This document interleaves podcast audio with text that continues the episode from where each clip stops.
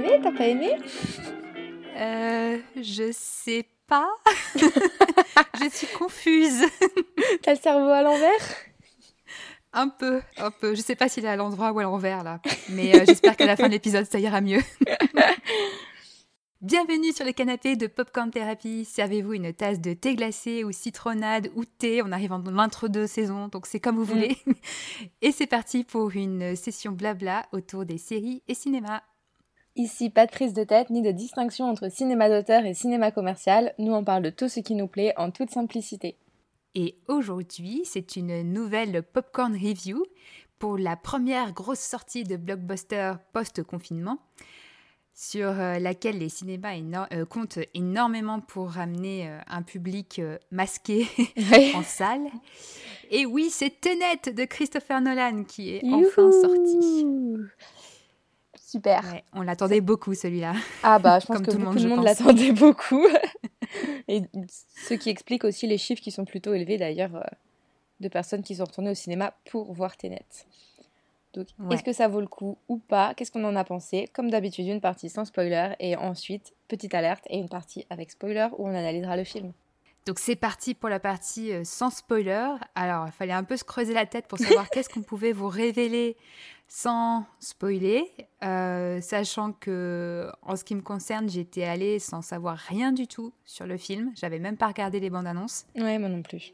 Et je j'ai pas regretté. Enfin, d'un côté, j'ai pas regretté parce que j'ai eu l'effet de surprise. D'un autre côté, je me suis dit, peut-être que si j'avais su au moins le, pitch de base, j'aurais, ça m'aurait fait gagner un petit peu de neurones euh, pour les faire se concentrer sur, sur ce qui se passait. Mais euh, en gros, du coup, le, pitch de base, c'est donc un thriller qui joue sur euh, le voyage dans le temps. Et donc le protagoniste, donc le héros qui n'a pas de nom, qui s'appelle littéralement le protagoniste, doit sauver le monde grâce à un mystérieux mot, Ténet. Voilà. oui, c'est tout. Mais comme toi, en fait, j'avais pas vu non plus la bande-annonce. Moi, étant une grande fan de Christopher Nolan, et du coup, on y reviendra dans un prochain épisode. J'avais euh, adoré Inception, Interstellar, Le Prestige, euh, la trilogie des Batman. Enfin bref, euh, vraiment, je me suis dit, ok, il faut que j'aille voir son dernier film. J'étais sûre que j'allais aller voir Tenet mais j'avais envie d'en savoir le moins possible. Je trouve que c'est toujours plus intéressant. Donc, je n'avais pas vu non plus la bande-annonce. Après, je l'ai regardé a posteriori. Et au final, on y apprend quand même très très peu de choses. On peut savoir effectivement que c'est un film d'espionnage. On peut voir qu'il va y avoir des choses un peu, entre guillemets, euh, paranormales. Et qu'on y parle, alors je cite, du choses du présent qui ne sont pas encore déroulées. Voilà, donc on se doute qu'il va y avoir quelque chose avec le voyage dans le temps ou pas mais ça reste quand même très très vague et je pense que c'est quand même sympa de le voir euh, sans avoir la trame principale. Et euh, même si euh, on a commencé l'épisode en disant qu'on pouvait peut-être être un petit peu confus, on peut revenir déjà sur quelque chose qui qu'on voit beaucoup tourner sur le film depuis qu'il est sorti, mm. comme quoi ce serait un film dont on sort sans avoir rien compris. Et déjà, on est toutes, toutes les deux d'accord pour dire que c'est faux. Que certes, comme tous les films de Nolan, enfin on a mentionné euh, Inception, Interstellar, c'est un film qui demande d'être euh, concentré et attentif, mais vraiment, à, la fin du premier visionnage, on comprend l'essentiel de l'histoire, la progression est, assez linéaire, on reste du point de vue du fameux protagoniste, donc on comprend les choses en même temps que lui, donc euh, c'est euh, on peut rassurer déjà, je pense, euh, les personnes qui, ont peur d'être perdues. Certes, il y a des choses qui sont pas faciles à comprendre dans les détails, mais, mais c'est, ça reste des détails. On peut se laisser porter sans, mm. sans essayer d'absolument tout comprendre, donc comprendre quand même le principal. Ouais, je suis exactement, je suis tout à fait d'accord. On comprend très très bien le film dès le premier visionnage. Faut être attentif, un peu concentré. C'est pas comme un blockbuster, voilà, style Marvel où euh, on te mâche tout. Là, on, non, on te prémâche pas tout, faut que tu réfléchisses un minimum, mais l'histoire est lisible. Je pense que le deuxième visionnage, il peut servir à capter des petits détails supplémentaires, des passages avec une double interprétation comme Nolan sait très bien le faire, à valider certaines théories, parce que justement, comme on ne nous dit pas tout, plein de, de théories euh, pop-up euh, depuis la sortie du film. Donc c'est sympa de le voir pour ces petits détails-là, une deuxième fois, mais euh, on comprend très bien, une seule fois suffit à apprécier le film. Ouais, totalement. Donc on peut continuer sur qui on retrouve dedans, euh, qui sont les, acteurs principaux, puisqu'il y a certaines têtes qu'on qu'on a connu ou reconnu. et euh, déjà, on peut noter que pour une fois, Nolan n'a pas misé sur euh, tous ces acteurs fétiches, puisque souvent Christopher Nolan a une, rassemble sa petite troupe autour de lui et on, retrouve un peu les mêmes têtes d'un film sur l'autre. Euh, même si il y a quand même Kenneth Branagh qui joue le, méchant, qui était déjà dans, le dernier film, dans son dernier film Dunkerque. Et puis on a Michael Caine aussi dans Batman et le Prestige. Après, il a un rôle secondaire, mais il apparaît quand même un petit peu. Euh. Oui, c'est vrai. Mais on a quelques nouvelles têtes, et euh, notamment donc, le héros, le protagoniste, qui est joué par euh, John David Washington, qui, que j'avais découvert et adoré dans Black Clansman. Black Clansman. Vous avez mal prononcé. et où vraiment, je l'avais Enfin, là, il joue un rôle assez drôle dans, dans ce film-là, ce qui n'est pas le cas dans, dans Tenet. Là, là c'est vraiment un, un héros d'action.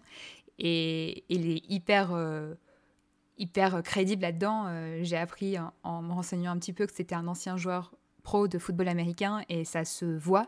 Ah j'ai remarqué que ça se voit dans la manière dont il court. Je ne sais pas pourquoi, j'ai été frappée par le fait que la manière dont il court, c'est vraiment une course hyper euh, dynamique. Et quand j'ai réalisé qu'il était euh, joueur de football américain, je me suis dit, ah mais oui, mais ça s'explique. C'est une course de joueurs de football ah, américain. Je me rappelle même pas. Faudrait que je revoie du coup le film. Rien que pour ça. ouais, c'est ça. Bah moi je le connaissais pas en fait, j'avais pas vu Black Lixman, désolée j'arrive pas à le prononcer. je voulais le voir et au final euh, je pense que j'avais pas eu le temps à ce moment-là où il y avait d'autres films qui sont pas assez prioritaires, voilà. Je sais juste que c'était le, fil de, le fils de Denzel Washington, donc je me suis dit d'accord, voilà, c'est tout. Après j'ai beaucoup, comme toi j'ai beaucoup aimé son interprétation et je trouvais qu'il avait énormément de charisme et euh, du coup vraiment... Euh, et puis je précise, ça fait du bien, on en a parlé pour Hamilton, d'avoir euh, un personnage, euh, enfin un acteur noir qui joue pas le rôle du noir, quoi. Qui joue juste le héros, euh, voilà, peu importe sa couleur de peau. Et je trouve, voilà, on peut le souligner, c'est pas souvent, donc c'était cool. Ouais, c'est clair, c'est clair. Et ce que j'ai adoré aussi, qui est lié à, lui, c'est son alchimie avec Robert Pattinson, qui joue mhm. du coup son, son, son, sidekick, on va dire. Et j'ai vraiment adoré ce duo. Et j'ai adoré Robert Pattinson dans, dans ce rôle aussi. Euh, donc euh, lui, donc son, son, rôle, son personnage a un nom, il s'appelle Neil.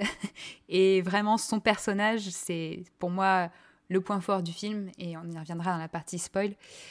Mais euh, alors, je sais que toi, tu l'avais pas revu depuis Twilight, Robert mais Pattinson. Non, mais non, je sais qu'il y avait Remember Me et De l'eau pour les éléphants, si je me trompe pas. je crois même avoir Remember ah, Me en DVD. C'était un coffret film romantique. Voilà, j'avais acheté le coffret et je l'ai jamais vu parce qu'on m'a dit c'est triste. Alors moi je me suis dit non, je vais me mettre à pleurer, c'est mort, je le regarde pas. Bon, je le regarderai quand même un jour. Et du coup, euh, j'avais vraiment hâte de voir euh, ce qu'il pouvait donner hors Twilight parce que bon, Twilight c'est pas vraiment dans ma liste de films que, que j'ai beaucoup aimé. Et euh, j'ai adoré son interprétation. J'ai adoré voir que bah effectivement il a vieilli, hein, il a grandi, il a mûri. Et du coup, j'ai encore plus hâte de voir The Batman. Ah oui, La bande annonce est sortie il y a pas longtemps et qui m'a pas trop trop convaincue. Donc voilà, son interprétation euh, dans Tenet m'a donné encore plus envie de voir Batman. S'il finit pas de sortir, puisque le tournage est encore interrompu, mais... Ouais, bah je... on lui souhaite un prompt rétablissement, hein, du coup, vu qu'on vient d'apprendre qu'il a... qu'il a chopé le Covid. mais, ça, pas de euh, chance. Mais ouais, moi j'ai suivi euh, un peu la carrière de Pattinson ponctuellement parce qu'il a fait plein de films en fait et des rôles très très différents. Moi j'avais, je l'avais vu complètement transformé dans The Lost City of Z mm. où il a fait vraiment un rôle qui a, ouais, même physiquement assez transformé. Euh, je sais que euh, j'aimerais bien, j'hésite à voir The Lighthouse qui était qui, était au dernier festival de Cannes, enfin 2019, euh, qui avait fait pas mal de bruit, mais je n'ose pas parce que ça a l'air un peu angoissant. mais ouais, je sais qu'il se lance maintenant vraiment, enfin ça fait depuis pas mal d'années dans des rôles euh, très différents et, et là dans Tenet, euh, il était très très chouette. Ouais, je suis d'accord.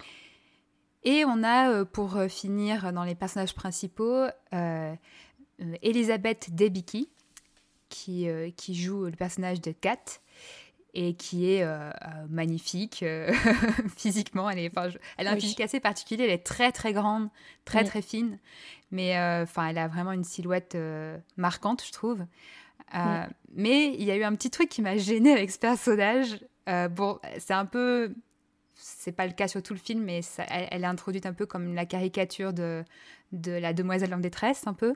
Oui, un et en fait, elle m'a Et en la voyant, bon, j'ai pas tout de suite, je l'ai pas tout de suite reconnue, mais je me dis, mais non seulement elle, je l'ai déjà vue, mais je l'ai déjà vue dans un dans exactement le même rôle. Et j'ai retrouvé après qu'en fait, c'était dans l'excellente euh, mini-série The Night Manager avec Tom Hiddleston, qui est aussi euh, une série, euh, une histoire d'espionnage. Et vraiment, elle a exactement le même rôle, quoi. La, femme du méchant, euh, euh, un peu prisonnière et en détresse, et que le héros essaye de sortir de la situation, c'est exactement la même chose, quoi. D'accord. Donc, euh, j'ai hâte de la voir dans d'autres choses. J'ai appris que c'est elle qui allait prendre le rôle de, de princesse Diana dans The Crown. Oui, j'ai entendu parler. J'ai hâte de la voir là-dedans. Donc voilà, à suivre. Mais elle reste, c'est une excellente actrice et très convaincante dans Tenet. Oui, moi je la connaissais pas, mais effectivement, là, elle m'a convaincue pour le coup.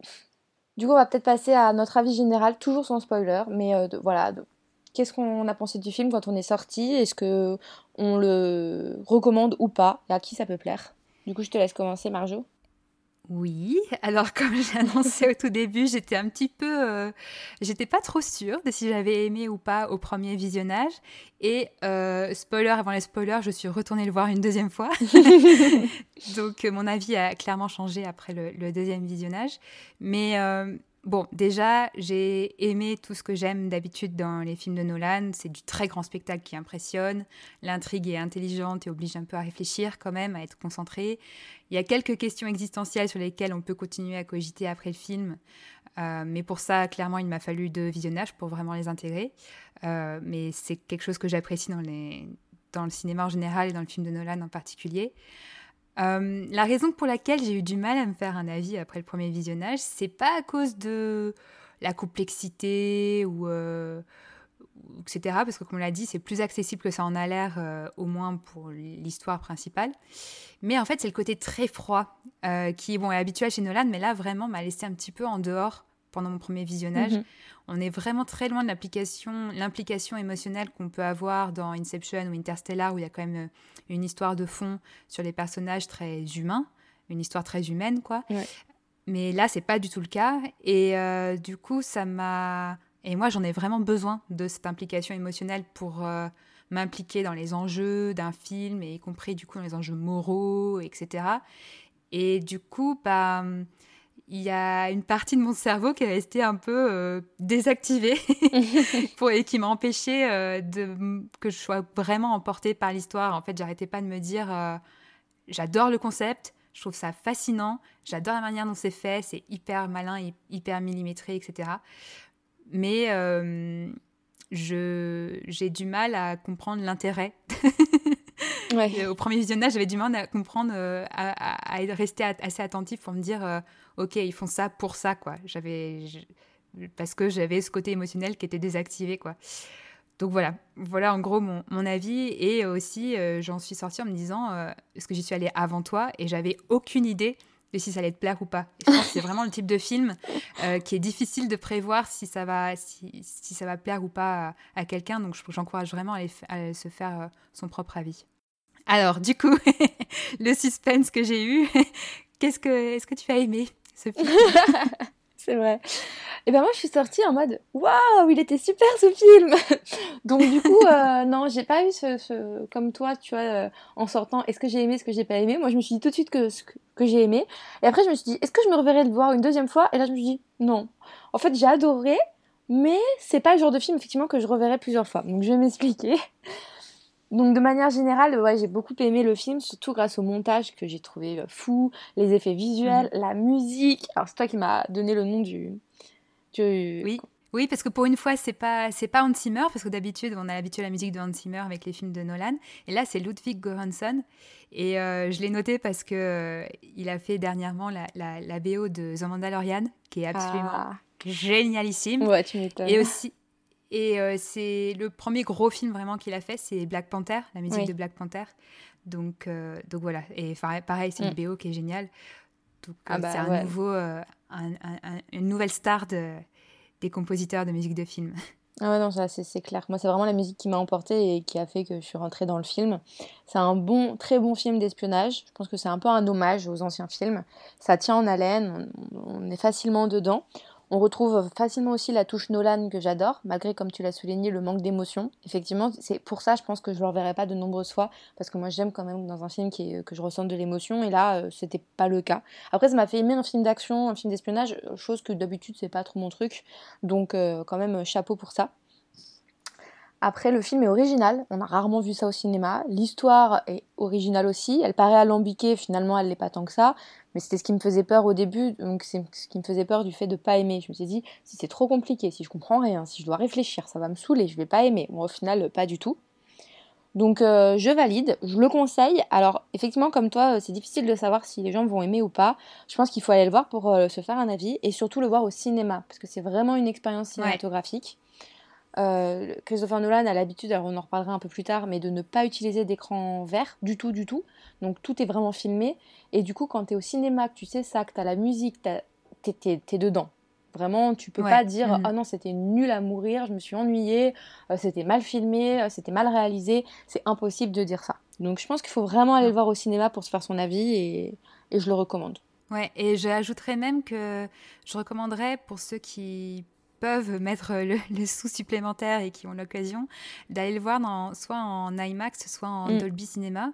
Euh, ça a été, parce que c'est un film qui a été filmé en, IMAX et moi je l'ai vu du coup en Dolby Cinema et euh, c'était, euh, c'est vraiment un film qui mérite ce type de de salle un peu fancy. Parce que et là et notamment pour la musique. Alors c'était peut-être euh, presque too much parce que vraiment en Dolby Cinéma le son Dolby il, envoie vraiment du pâté et, et j'avais mon ma cage thoracique qui vibrait. Donc euh, c'est pas forcément pour tout le monde. Et c'était vraiment très très fort. Donc euh, mais ça m'a quand même permis d'être encore plus à fond dedans. Donc je le conseille quand même pour ceux qui ont le cœur bien accroché. Ouais c'est ça alors, je finirai juste, le seul bémol moi que je donnerais sans rentrer dans les, dans les détails, c'est qu'une fois qu'on a compris un peu la mécanique du film, moi personnellement j'ai deviné la fin et du coup il y a certaines scènes où je me suis un petit peu ennuyée parce que je savais ce qui allait se passer et du coup bon voilà, c'était le petit bémol qui fait aussi que je ne le reverrai pas une deuxième fois. Après, euh, je reviendrai dessus je pense dans la partie avec spoiler, mais ça n'empêche pas que j'ai beaucoup apprécié le film. Donc c'est marrant parce que du coup on a un peu euh, une appréhension différente. Moi c'est de le revoir et d'avoir eu envie de le revoir qui m'a fait plus apprécier. Et, et, toi, c'est l'inverse. Tu l'as apprécié tout de suite, mais au final, euh, sans, sans forcément avoir envie de le, mais, mais on expliquera tout, tout ça, je pense, dans la partie spoiler. Exactement. Mais je pense que c'est vraiment un film qui peut diviser, en fait. Qui peut, tu, peux beaucoup aimer, comme tu peux le détester. Et d'ailleurs, les médias et le public l'ont perçu différemment. Alors, on va faire juste un petit point avant de passer sur la partie euh, analyse euh, plus poussée. C'est comment les médias l'ont reçu, quelles sont les critiques des médias pour voir si on est d'accord, pas d'accord, et, et voir, voilà, d'avoir des avis un peu divers. Donc, euh, d'abord, France Inter a à peu près la même opinion que moi. Donc, euh, c'est-à-dire que le film s'impose comme un blockbuster incontournable, grâce notamment au jeu des acteurs et au visuel. Et ils ont dit qu'il offre un spectacle visuellement étourdissant et intelligent. Et donc, euh, moi, je trouvais que c'était une belle critique et que ils avaient plutôt, enfin, j'étais plutôt d'accord avec eux. Après, il y a le Parisien qui lui a parlé de scènes d'action dingues, d'un hommage au film d'espionnage. Donc, pareil, je suis d'accord. Et il, il précise par contre, même s'il existe le risque d'être un peu perdu en route, mais ce n'est pas si grave. Et je suis d'accord aussi, on en reviendra dessus. Voilà, mhm. on peut se perdre un peu à des moments, mais au final, c'est pas, c'est pas grave. Faut pas se dire, ah non, j'ai pas compris exactement pourquoi il a fait ci, ça, ça. Non, des fois, on mhm. passe et puis on ressent et on en reparlera. T'as compris la référence? Oui. Après, il y a beaucoup de médias qui ont fait des reproches, qui ont reproché euh, sa longueur. Donc bon, ok, 2h30, hein, c'est vrai. Son manque de clarté. Mais je ne les ai pas sentis, moi. Bah, moi non plus, euh, à part les scènes un peu, je te dis, hein, où je me suis un peu ennuyée parce que je savais ce qui allait se passer, je ne l'ai pas mhm. trouvé si long que ça, tu vois. Mais il y en a, il y a certains médias qui ont été vraiment très très extrêmes. Je pense à Lobs en particulier qui a dit, alors je cite, le film dure 2h30 et demi et franchement, c'est la fête à neuneux, personne n'y comprend rien. Et là, j'étais là. Mais euh, ils, ont un cerveau à l'Obs ou ça se passe comment? Parce que je veux bien qu'ils soient un peu compliqués, mais euh, de là à dire que je n'y comprends rien, enfin, toutes les personnes que j'ai vues et qui ont vu le film ont dit Bah, tu comprends quoi. Enfin, c'est quoi cette, critique euh, pas du tout construite en plus? C'est vrai que j'étais assez surprise. en fait, j'appréhendais vraiment hein, de, de, rien comprendre, pareil. Et, et, j'étais assez surprise après coup de me rendre compte à quel point tout le monde était en mode, enfin, en tout cas en ligne, après, quand tu discutes directement avec les personnes, bah, si la plupart ont quand même compris, mais il y a eu l'impression qu'il y a eu euh, cette espèce de, les médias ont mis en avant mm. le fait que c'était un film où on comprend pas, mais alors que c'était pas, c'est pas ça. le cas. Ça. J'ai bon, ok, bref. Et les derniers reproches que j'ai pu lire, c'était sa froideur et son manque d'humanité. Et là, bah, on était un peu d'accord, hein, on en a parlé, euh, mhm. à part une scène, donc pareil, on en parlera dans la partie spoiler. C'est vrai que ça manquait un petit peu d'émotion et, du coup, euh, c'est vrai que ouais. ça se ressent. Bon, c'est parti euh, pour la partie, la partie spoil. Ouais, petite alarme. Alors, donc là, ça s'adresse maintenant à ceux qui ont vu le film parce que vraiment, je pense que ça, ça, si, même si vous aimez être spoilé avant de voir le film, c'est pas la peine d'écouter la partie spoiler avant, le, avant de le voir. Parce que c'est important aussi de, de voir qu'est-ce qu'il faut avoir compris au premier visionnage et, et qu'est-ce que vous, directement, vous comprenez au premier visionnage. Et euh, pour commencer, euh, on va parler d'un principe qui est au cœur du coup de ces histoires de, de voyage dans le temps, entre guillemets, puisque c'est pas littéralement du voyage dans le temps, mais c'est un jeu autour de l'entropie. Et certes, le personnage de Neil a un master de physique, mais moi aussi j'ai ma propre Neil dans l'équipe avec moi. moi c'est un master de chimie, hein, quand même, pas physique, s'il te plaît. oui, mais bon, t'allais quand même un peu plus loin dans l'étude de la physique que, que, moi. Donc, euh, euh, dis-moi, Charline, est-ce que tu peux tenter de m'expliquer euh, l'entropie? Mais bien sûr, Marjo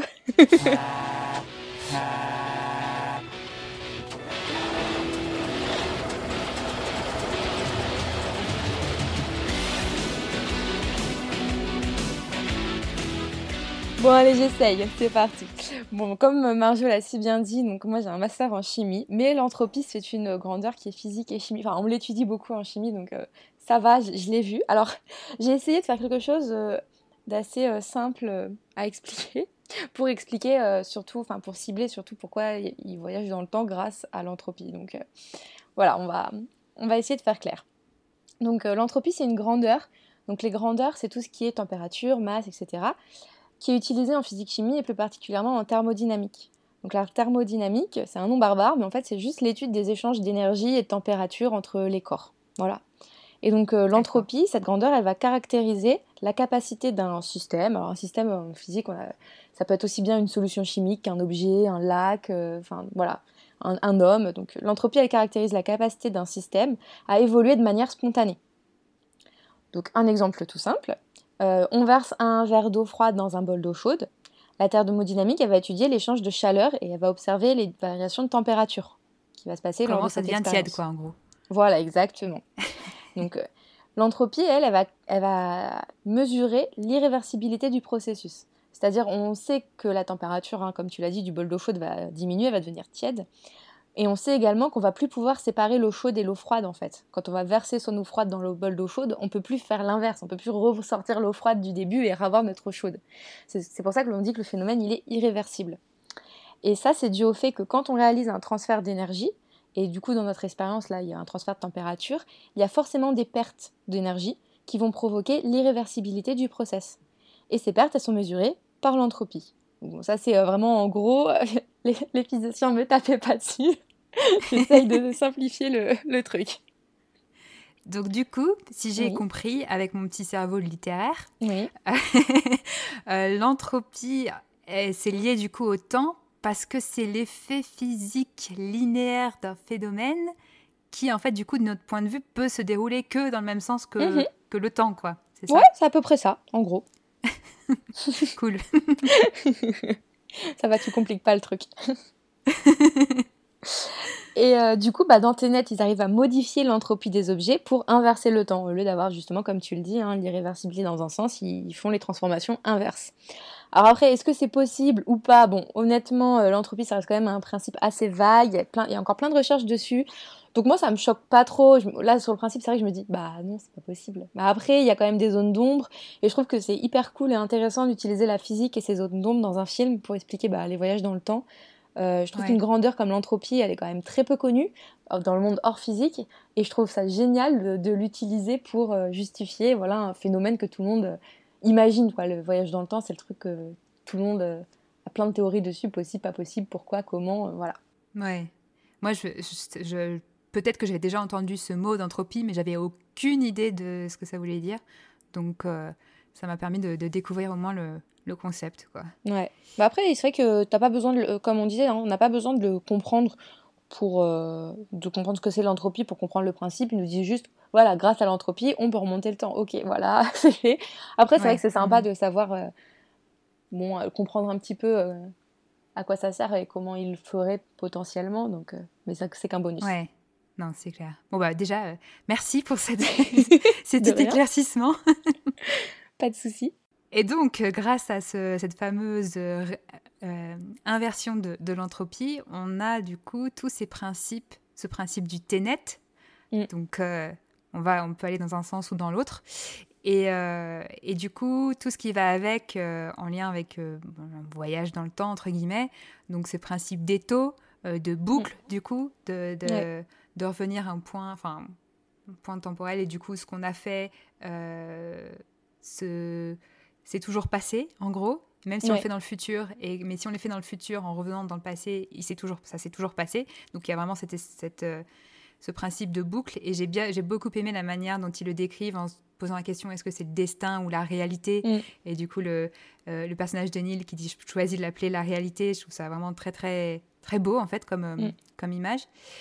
Et, et, du coup, c'est une manière d'aborder le voyage dans le temps comme une boucle, comme on l'a dit. Et puisqu'il y a plusieurs manières d'aborder euh, le voyage dans le temps. Est-ce que quand on retourne dans le, dans le passé, on crée une réalité parallèle ou du coup toutes les choses qu'on fait différemment, ça, ça crée une nouvelle branche en fait euh, de réalité? Là, c'est pas le cas. Comme dans X-Men. Comme dans X-Men, comme dans euh, Star Trek. Les oui, c'est vrai. de Star Trek, c'est sur ce principe-là aussi. Oui. Et comme dans la, la, pièce de théâtre Harry Potter and the Cursed Child, ce qui, est pas va totalement hein. à l'encontre, et voilà, ce qui va totalement à l'encontre de, du vrai principe de voyage dans le temps dans Harry Potter, qui est présent dans le prisonnier d'Azkaban, où c'est exactement la même chose. Là, pour le coup, c'est une boucle. Oui, comme dans Tenet. Euh, c'est ça, il y a une seule réalité, et euh, quel, quel, que soit ce qu'on fait, ça s'est toujours passé, même si c'est dans le futur de notre passé, ou dans le passé de notre futur.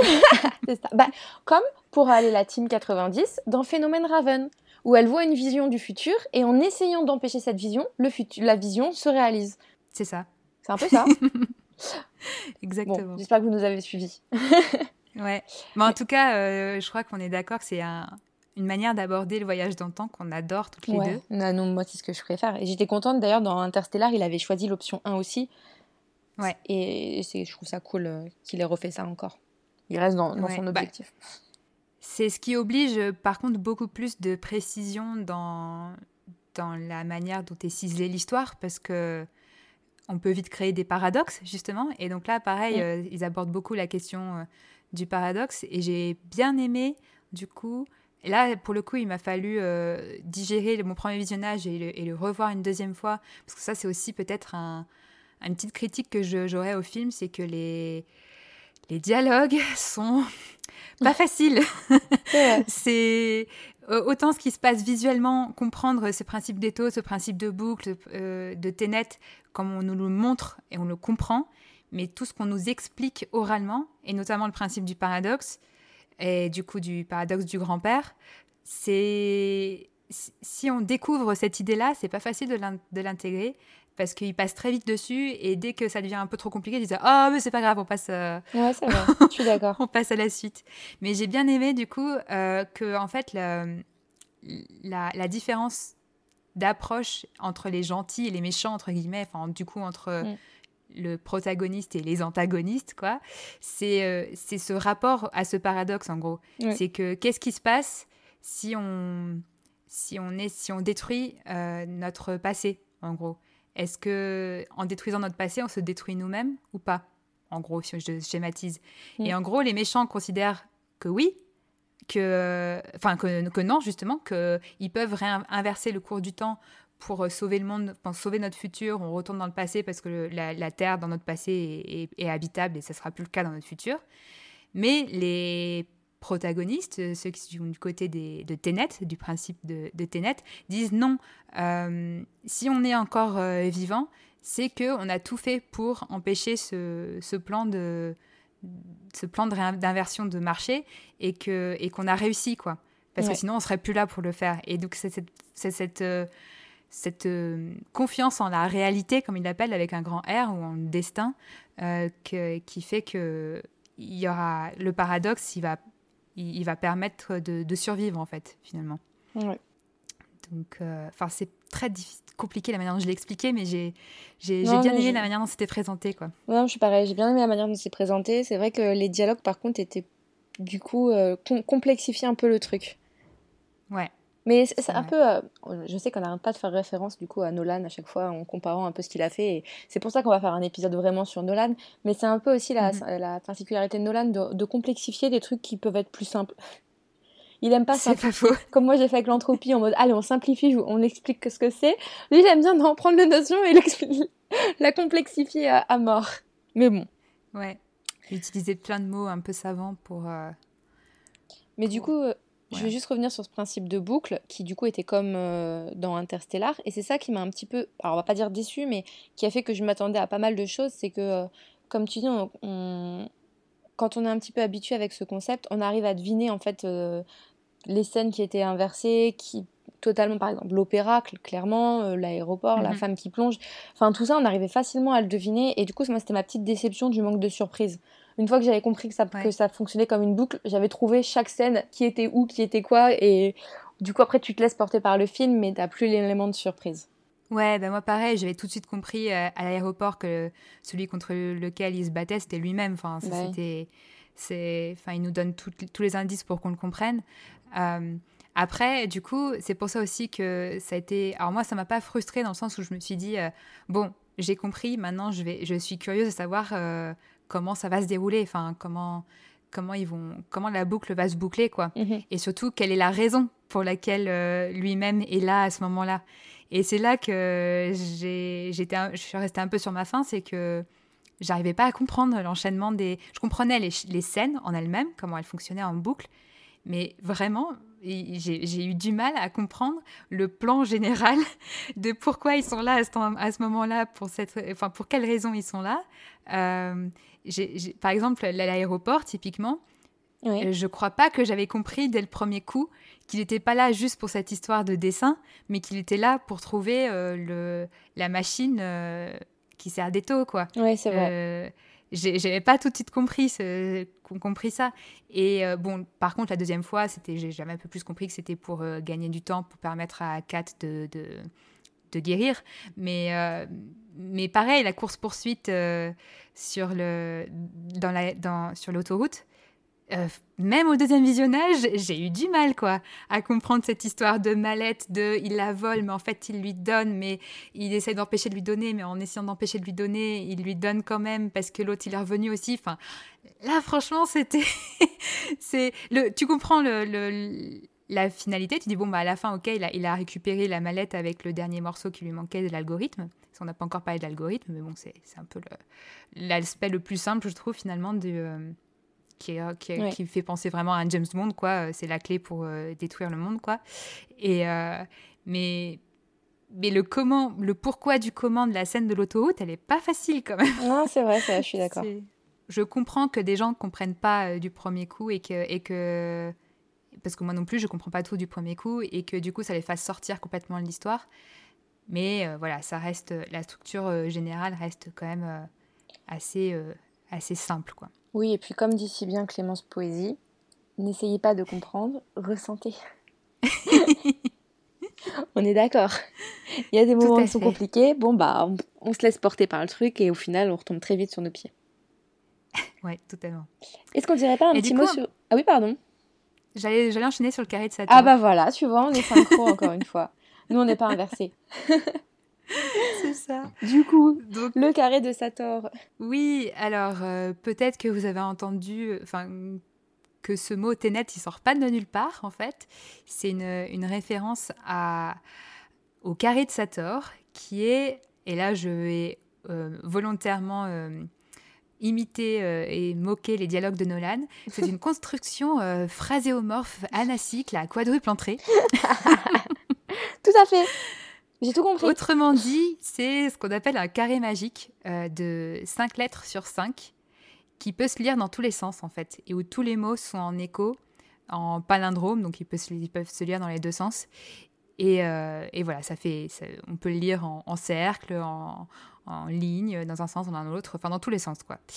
Et donc il y a cinq mots dans ce carré, donc Sator, Arepo, Tenet, Opéra et Rotas. Donc en fait, euh, Sator et Rotas sont en écho et Arepo et Opéra sont en, en, écho aussi.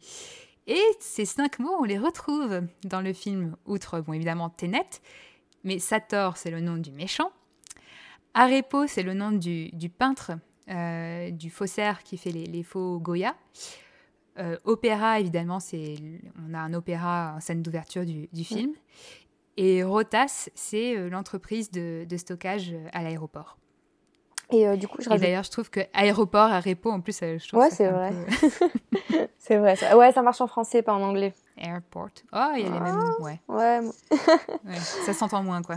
Et d'ailleurs, la dernière petite anecdote sur ce carré, c'est que le plus ancien a été découvert, parce qu'on le retrouve à plein d'endroits différents dans le monde, mais le plus ancien a été découvert à Pompéi, comme par hasard.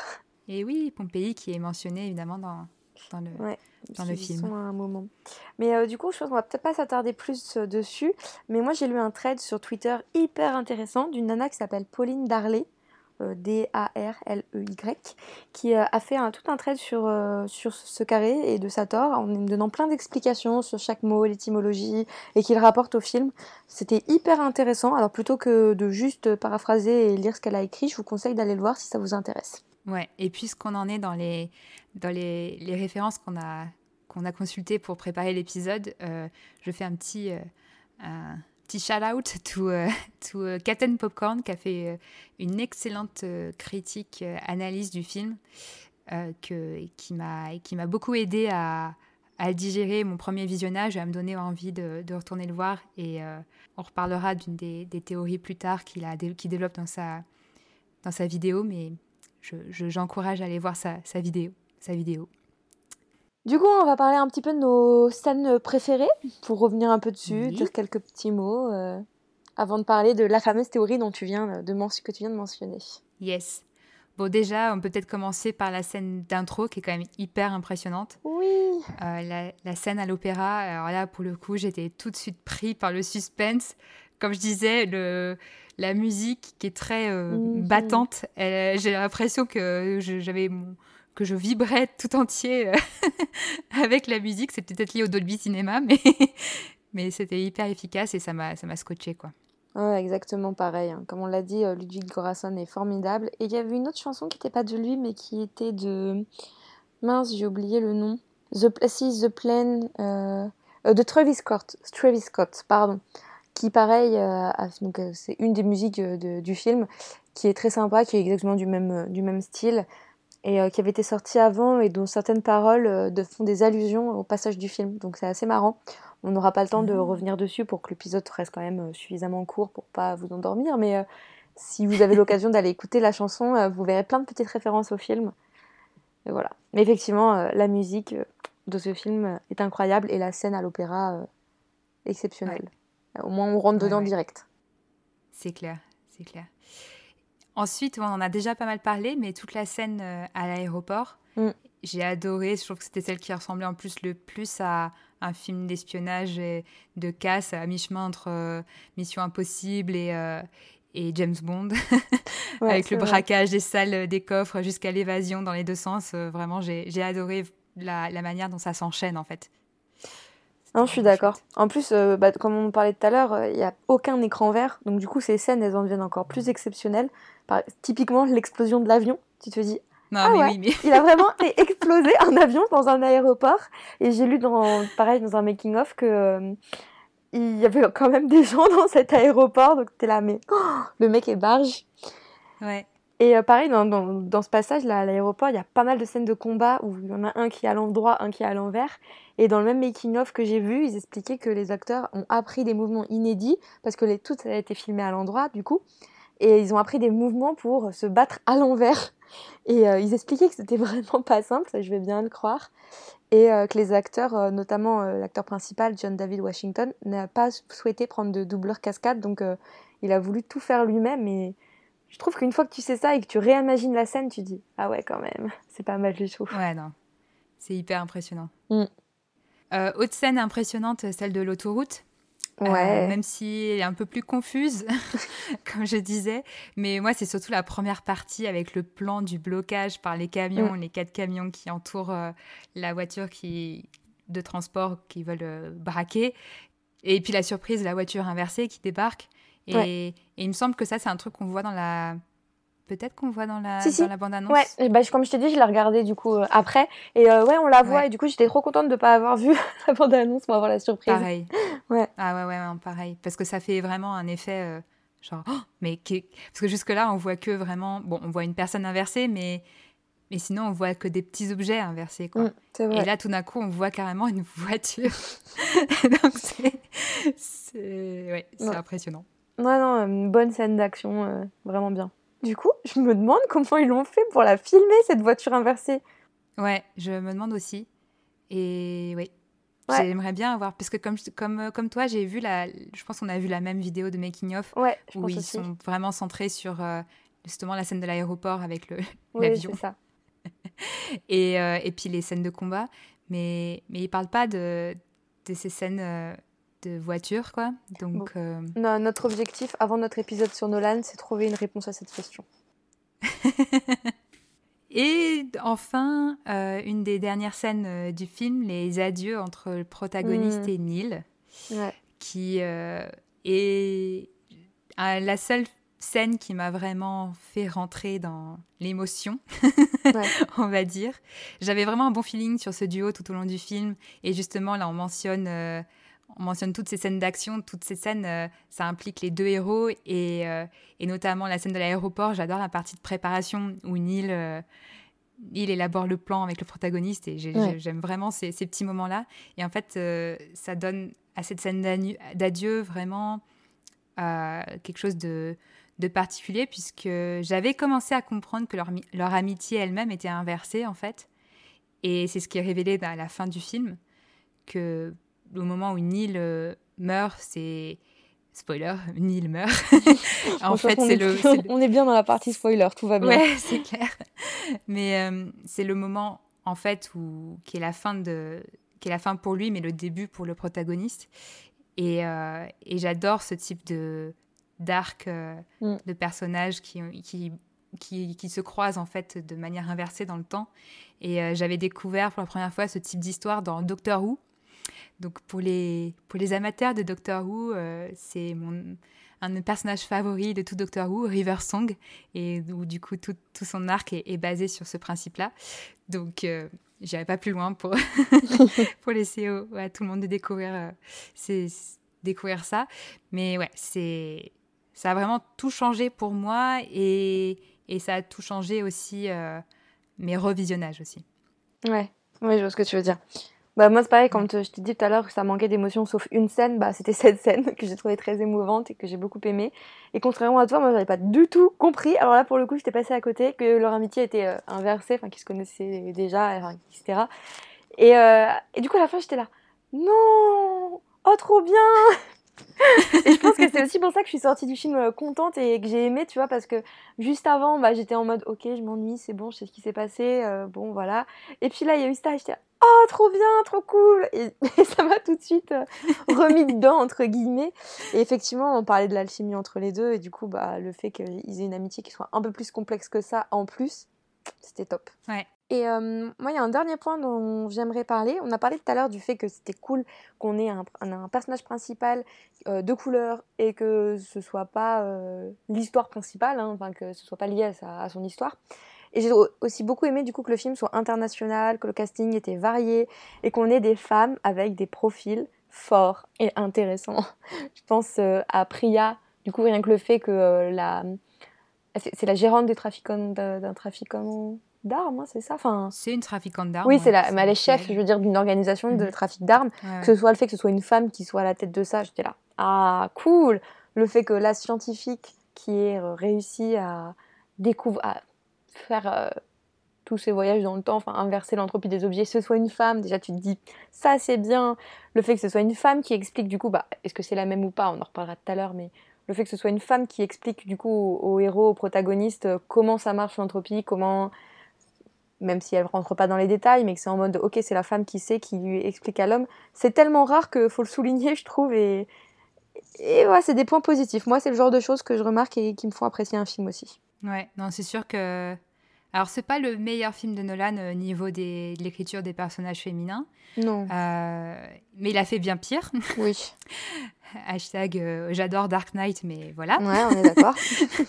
mais après, euh, voilà, j'étais assez critique par rapport au personnage principal de Kat, qui m'a fait vraiment. qui m'a laissé un goût de trop déjà vu. Mm. Mais d'un autre côté, je peux pas trop critiquer la manière dont il traite les personnages féminins parce que c'est exactement il, traite ces personnages masculins exactement de la même manière ils sont très ça reste des tous ça reste des archétypes entre guillemets euh, dans le sens où ils ont pas de ils sortent de nulle part et ils sont là juste pour l'histoire en gros euh, mm. ils ont pas de enfin c'est juste des personnages pions en fait dans l'histoire donc euh, ils n'ont pas de profondeur émotionnelle comme on l'a dit mais c'est le cas autant pour les personnages féminins que pour les personnages masculins. Donc, euh, oui, vrai. Euh, ça, ça n'enlève pas le, le, côté varié et, et, les profils qui, même si ça reste des, des, des, archétypes, sont, sont quand même assez originaux. Quoi.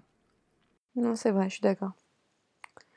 Dernier point dont on parle, la théorie qui change tout. La théorie, tu, tu parlais tout à l'heure de Captain Popcorn. Je te laisse l'expliquer.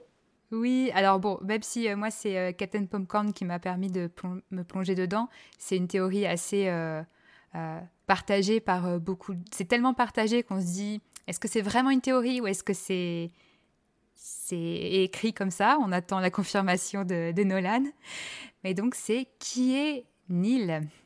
Et est-ce que le personnage de Neil ne serait pas en réalité Max, le fils de Kat?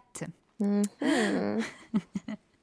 donc, donc je, laisse découvrir tous les indices qui mènent à, à cette théorie, dans notamment la, la, vidéo de Keten Popcorn.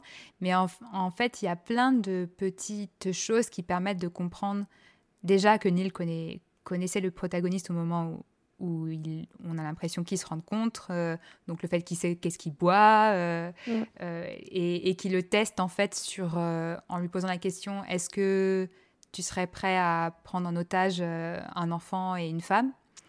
Et, euh, et du coup, euh, c'est un peu un test. C'est la manière dont Neil essaye de vérifier que le protagoniste qu'il rencontre est bien celui qui va devenir le protagoniste qu'il connaît, quoi, qui va créer Tenet dans le futur. Et, et, donc, du coup, avec ce rôle essentiel de, de Kat, qui jusque-là, en fait, avant cette théorie, je ne comprenais pas à quoi servait Kat. Hein. je me suis dit, c'est pourquoi le protagoniste veut absolument sauver Kat et pourquoi c'est aussi important de sauver Kat? Enfin, non, c'est vrai, je me, suis posé la... je me suis posé la même question en vrai. Je n'avais pas compris au départ. et du coup, euh, ce qui change tout, c'est de considérer que le fils de Kat, qui est tellement euh, l'objet central dans l'attention de sa mère, évidemment, mais du coup, de tout le, le de, du protagoniste par. Euh, par association, quoi. Mm. c'est ça change tout de se dire que il faut le sauver pour sauver le monde, puisque en gros, voilà, l'enjeu de sauver euh, le fils de, de Kat, c'est sauver celui qui va sauver le monde en se sacrifiant. Et, et, du coup, la, phrase de Kat qui demande Mais est-ce est que si, si euh, Sator gagne, en gros, s'ils si, activent le s'ils activent l'algorithme, est-ce que mon fils va aussi disparaître? Ça, ça, prend tout son, un autre sens quand on, on comprend qu'en fait son fils va se sacrifier lui-même pour euh, sauver le reste du monde quoi. Et euh, donc c'est j'ai trouvé là pour le coup ça change totalement mon investissement émotionnel dans l'histoire et effectivement mon deuxième visionnage je l'avais avec cette idée en tête que Neil était euh, Max et, et, ça change beaucoup de choses quoi. je suis d'accord. Moi malheureusement j'ai pas eu le temps de voir la vidéo de Captain Popcorn, mais je sais que je vais la regarder parce que ça m'intéresse énormément cette euh, théorie et je l'adore et je trouve que c'est très trop cool qu'elle soit vraie et qu'il y a de fortes chances qu'elle le soit en, en, plus. Parce que euh, Ce que j'ai bien aimé aussi dans ce film, c'est que tout n'est pas mâché, on nous donne pas forcément euh, des réponses à tout et qu'il y a pas mal de choses où on doit réfléchir pour trouver. Rien que l'opéra, le fait euh, l'opéra, ça, il nous montre pas que ce soit ni le bon, on, le devine. Mais rien que le fait que ce soit pas bon, vous l'avez deviné, mais regardez, on vous le montre au cas où. Non, bah non, voilà, il y a des moments où euh, effectivement tu peux deviner toi-même et pas, on n'a pas besoin qu'on t'explique les choses. Donc euh, j'ai trouvé ça cool et je pense qu'il y, a, il y a de fortes chances que ce soit vrai. Oui, et c'est vrai que du coup ça me donne tellement envie de prolonger le film dans ma tête dans un Tenet 2 en fait. Et euh, pour pour voir enfin imaginer qu'est-ce qui va se passer après enfin mm. toutes ces histoires qui nous où en fait ils, nous donnent des indices sur la suite. Mais de voir le, le protagoniste dans, dans, le futur du film, créer, euh, créer Ténet, euh, et du coup le petit Maximilien grandir. Mm. Oui, parce que Maximilien, du coup, ça finit en lien et qui a en, en, en, échange, enfin quand tu retournes, ça fait Nil. C'est ça ah, ça, ah, ça marche bien, ça marche bien. et, euh, et, du coup, de, de, voir que probablement une fois adolescent, Max bah, commence à se former justement à la physique et, mm et, et où du coup bah, le protagoniste est toujours présent dans l'entourage de Kat et du coup prend, prend ce, ce jeune homme sous, sous son aile et, et, continue à le former, à le recruter. Et du coup, les fameux 400 coups qu'ils font ensemble. Euh, enfin, j'ai envie d'en savoir plus. Mais en, vrai, moi, tu vois, je le, plutôt qu'un Tenet 2, je le verrais bien en mini-série où il prolonge un peu cet univers, tu vois. Euh. Ah, ça serait bien. Ça pourrait être sympa. Et en plus, on saurait, du coup, si l'autre théorie qu'on qu'on a lu qui était pas mal, c'est le fait que euh, la scientifique qui aurait découvert comment modifier l'entropie et qui a dispersé un peu l'algorithme, euh, il y a une théorie qui dit que c'est la scientifique du départ, celle qui a reçu la tablette. Donc en fait, elle se serait envoyé le truc à elle-même pour pouvoir l'inventer grâce à truc. Bref, bon, paradoxe du grand-père, hein, on en a parlé. Mais du coup, que ce soit la même, que ce soit Clémence Poésie, du coup, qui, qui ait découvert ça. Et euh, ça permettrait de le savoir si c'était vrai ou pas. Et je trouve cette théorie est pas mal aussi, j'aime bien. Oui, bah moi j'ai pensé à ça aussi dès que Priya mentionne la scientifique. Euh, ouais, bah pareil, ah, grâce à ça. Et vu qu'on ne voit qu'une seule scientifique depuis le début, c'est elle, euh, c'est celle du début, je dis, ah, pas, ça peut pas être euh, un hasard. Mais en même temps, ils disent aussi que c'est une invention qui arrive très loin dans le futur. Je sais plus. ils donnent un chiffre, mais je sais mm. plus, plusieurs centaines d'années, je sais pas. Du coup, je me suis dit, bah, du coup, c'est pas possible. je... Elle peut pas vivre aussi longtemps que ça.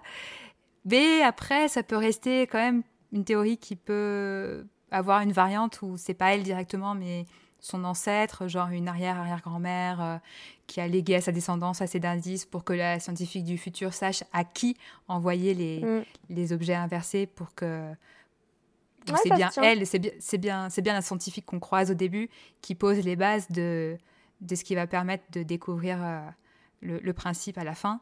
Mm. Donc, euh, il y a, je pense bien qu'il y a cette boucle, cette boucle d'apprentissage dans cette lignée, on va dire, de scientifiques. Mais, euh, mais ouais, c'est c'est peut-être pas la même personne exactement. à voir. Franchement, je suis sûre qu'on aura d'autres vidéos qui vont euh, pop-up récemment, bientôt, euh, avec encore d'autres théories. Mais de toute façon, c'est ce qu'on se disait, hein, il y aura encore mille choses à en dire. on voulait pas que l'épisode dure trois heures, on voulait pas bombarder d'informations. On a choisi les éléments qui nous tenaient le plus à cœur. On reviendra peut-être dessus, voire même sûrement dans notre épisode spécial rétrospectif de Christopher Nolan qui arrivera prochainement. Et en tout cas, en attendant, n'hésitez pas à nous partager votre avis sur ces théories, vos propres théories, plus généralement votre avis euh, sur le film. Vous pouvez euh, nous contacter de toute façon comme d'habitude sur Instagram, donc c'est poptpodcast, ou sur Facebook, euh, sur notre page Popcorn Therapy, et nous, nous, nous donner plein d'avis sur le film. Oui. Oui, on aime bien, on aime bien avoir vos, retours et on en profite pour remercier euh, toutes celles et ceux qui, nous, nous, ont justement fait euh, plein de chouettes retours sur notre dernier épisode sur Hamilton. Euh, on, est vraiment content que cet épisode ait, autant plu. Ça nous fait chaud au cœur, donc merci, merci à tous. Ouais, ouais vraiment, merci beaucoup, notamment bah, à nos confrères de, de podcast. Ça se dit confrères de podcast? Oui, nos confrères podcasteurs. Ah, bien joué. voilà. Bah, merci à du coup Main Street Actu qui nous ont fait une dédicace euh, dans leur dernier épisode. C'est vrai que ça, ça, nous rend toujours euh, très émus de recevoir des critiques. On reçoit aussi pas mal de petits messages sur Insta récemment. Donc euh, merci à tous et puis bah, à très bientôt. À bientôt.